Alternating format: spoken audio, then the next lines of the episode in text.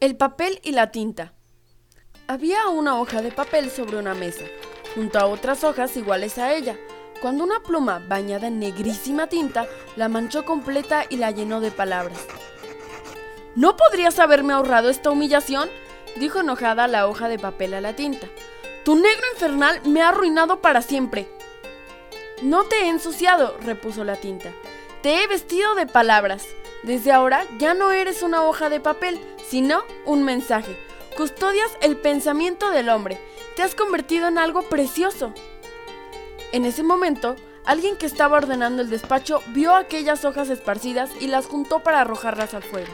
Sin embargo, reparó en la hoja sucia de tinta y la devolvió a su lugar, porque llevaba, bien visible, el mensaje de la palabra. Luego arrojó el resto al fuego.